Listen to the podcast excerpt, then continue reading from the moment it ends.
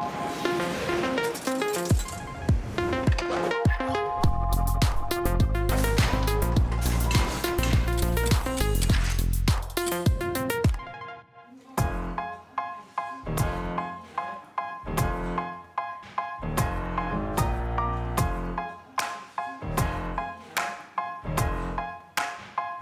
Salut les amis, j'espère que vous allez bien. Moi je ne vais jamais aussi bien que quand je vous présente le gros mot de l'écho. Sauf que ce matin j'ai eu une idée, je pourrais peut-être me lancer dans une nouvelle carrière, celle d'influenceuse sur les réseaux sociaux. Alors pas sûr que ce soit ma vocation, mais sachez que 165 millions de personnes dans le monde ont déjà tenté leur chance. Concrètement, ils publient des contenus, photos ou vidéos sur les réseaux sociaux. Et de l'autre côté de l'écran, le public potentiel est énorme. Plus de 4 milliards d'individus, c'est un terrien sur deux. Alors attention, tous ceux qui publient du contenu ne deviennent pas des influenceurs. Les influenceurs, qui sont-ils? Et comment ça marche? Nous vous avons posé la question.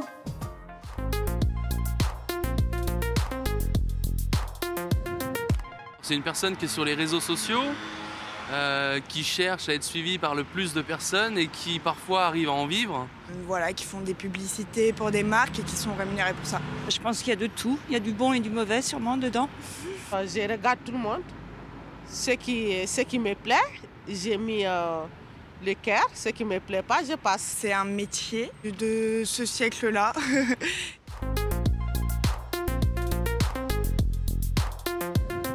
Bonjour François Nicole. Bonjour. Vous êtes chercheur en marketing digital, vous dirigez l'école ECI-TV. Un influenceur, comment est-ce qu'on peut le définir? Un influenceur, c'est quelqu'un qui va créer du contenu, posséder du contenu et avoir un pouvoir de prescription sur une communauté. Et ce qui est intéressant, c'est qu'un influenceur, c'est quelqu'un qui a bâti sa communauté en ligne, mais pas seulement, on a aussi des personnes connues hors ligne qui vont transposer leur notoriété sur Internet. C'est un vieux sport quelque part l'influence parce que euh, le principe c'est votre meilleur ami qui vous dit euh, va chez ce coiffeur, va chez ce dentiste, va voir ce film. Tout à fait, c'est même plus vieux que ce qu'on pense. Parce que le mécanisme de l'influence repose sur une théorie qui s'appelle la théorie de la communication en double étage, qui a été développée aux États-Unis dans les années 50 et qui part du postulat que si un ami, un proche vous dit quelque chose, vous aurez plus confiance en ce qu'il va vous dire que si c'est une pub à la télévision, à la radio ou dans la presse par exemple. Est-ce qu'on peut dire que c'est un métier? Est-ce que les influenceurs gagnent leur vie avec ça? Beaucoup d'appelés, peu d'élus, comme les sportifs. Euh, les plus grands sportifs vont gagner beaucoup d'argent et vont être idolâtrés par les jeunes. Les influenceurs, c'est pareil, il y en a quelques-uns qui sortent du lot et qui gagnent très bien leur vie, mais l'immense majorité ne sont pas rémunérés. Pourquoi est-ce que les marques vont chercher les influenceurs? Ça coûte très souvent beaucoup moins cher que la publicité traditionnelle.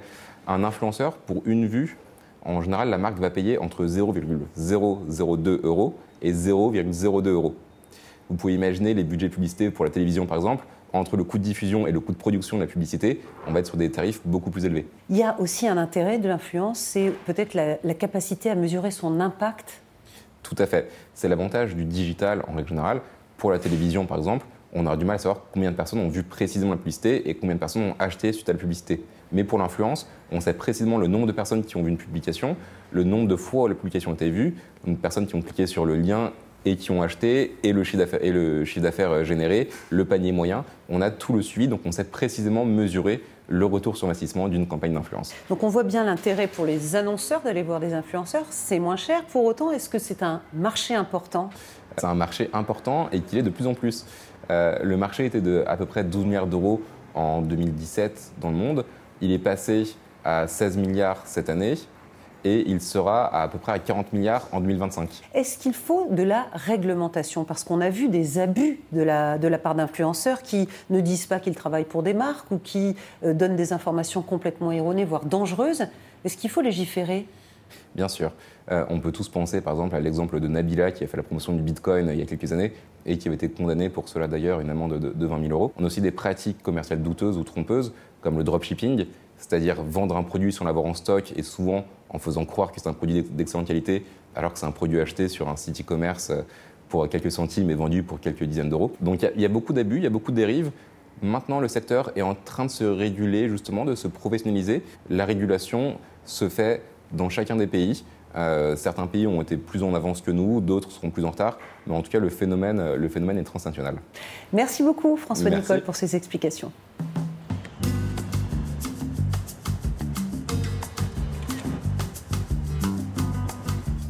Pour devenir influenceur, il faut donc faire sa place sur des réseaux qui pèsent. Par exemple Twitch et ses 30 millions d'utilisateurs avec des vidéos en direct.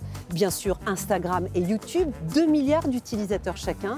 Et puis le petit dernier, TikTok, né en 2016 mais déjà en passe de rattraper ses grands frères.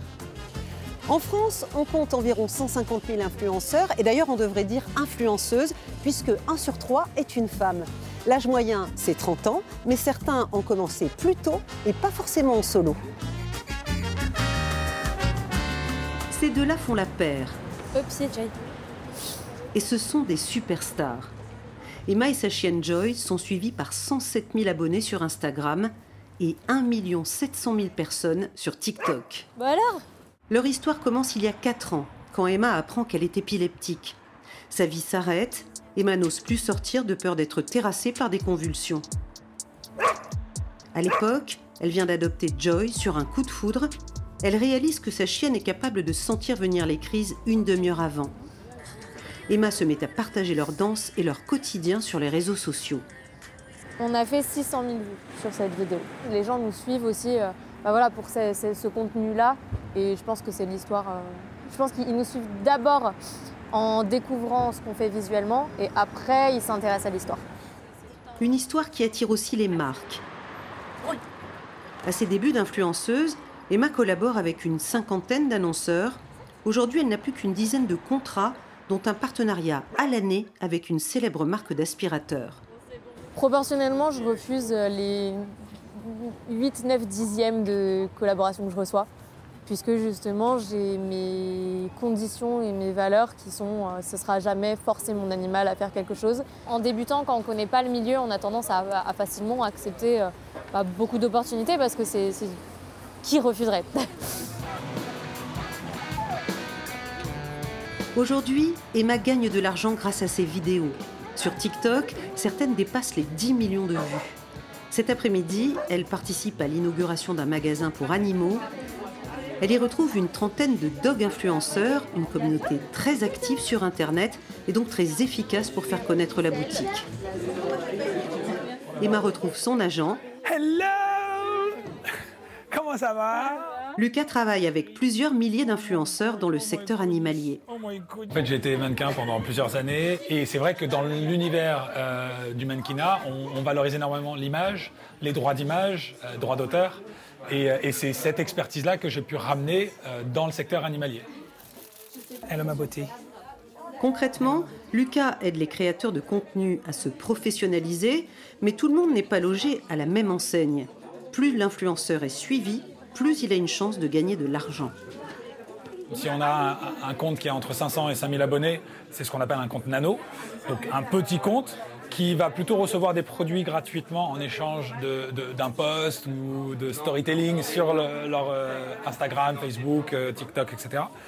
Et ensuite, bah, on monte en gamme avec des micros, macros. Et enfin, les mégas, ce sont les comptes qui ont plusieurs centaines de milliers d'abonnés, qui eux touchent la masse. Et qui sont donc payés plusieurs milliers d'euros.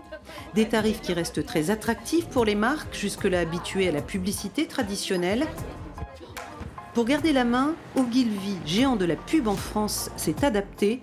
Dans une vidéo pour leur client Atlantique, Timothée Buguet et Léonard Dupré sont partis d'un gag récurrent sur TikTok.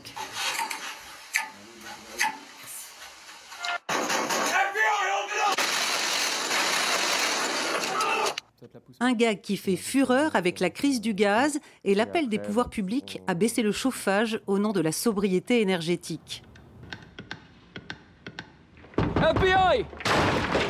On a vu que c'était une tendance qui explosait et donc c'est grâce à notre outil Trend Tracker qu'on s'est dit on va adapter ça pour s'insérer dans la, dans la tendance et tout de suite on a vu que pour Atlantique c'était ultra pertinent étant donné qu'ils sont euh, sur cette thématique.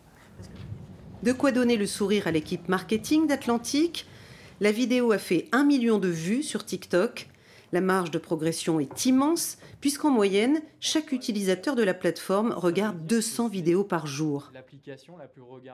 Atlantique a donc demandé à Ogilvy une nouvelle séance d'inspiration sur les codes des influenceurs. Il faut savoir euh, maîtriser justement et bien connaître en amont euh, ce que l'influenceur a fait auparavant euh, pour voir si ça correspond bien à la communauté qu'on veut toucher, au ton, au style. Est-ce que c'est adapté à notre marque? Et là, justement, c'est un travail préparatoire qu'on doit faire pour pas justement tomber dans ces bad buzz et, ne plus maîtriser sa communication. Pour éviter les sorties de route, les professionnels et les autorités veulent encadrer le marketing digital. Législations et chartes éthiques se multiplient pour protéger les consommateurs, les marques et les influenceurs eux-mêmes.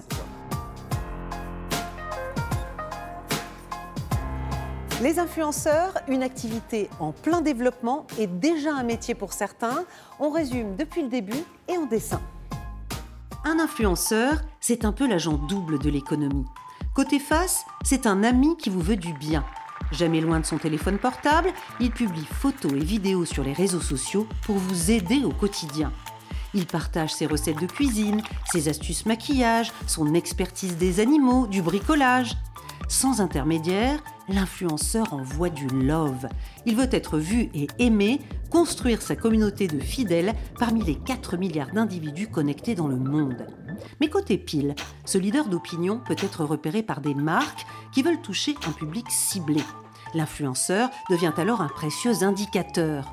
Chacun de ces messages parlant d'un produit est sous-pesé, analysé pour voir s'il suscite de l'intérêt des actes d'achat.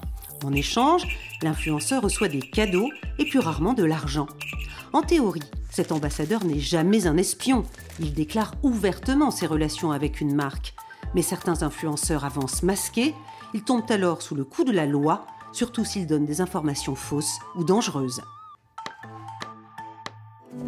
Et c'est la fin de cette émission sur les influenceurs. Et nous, justement, on se retrouve sur les réseaux sociaux, Twitter et Facebook. Et moi, en attendant la semaine prochaine, eh je vais faire un petit tour sur TikTok parce que j'ai vu que sur ce réseau-là, on dansait et ça donne quelque chose comme... Euh,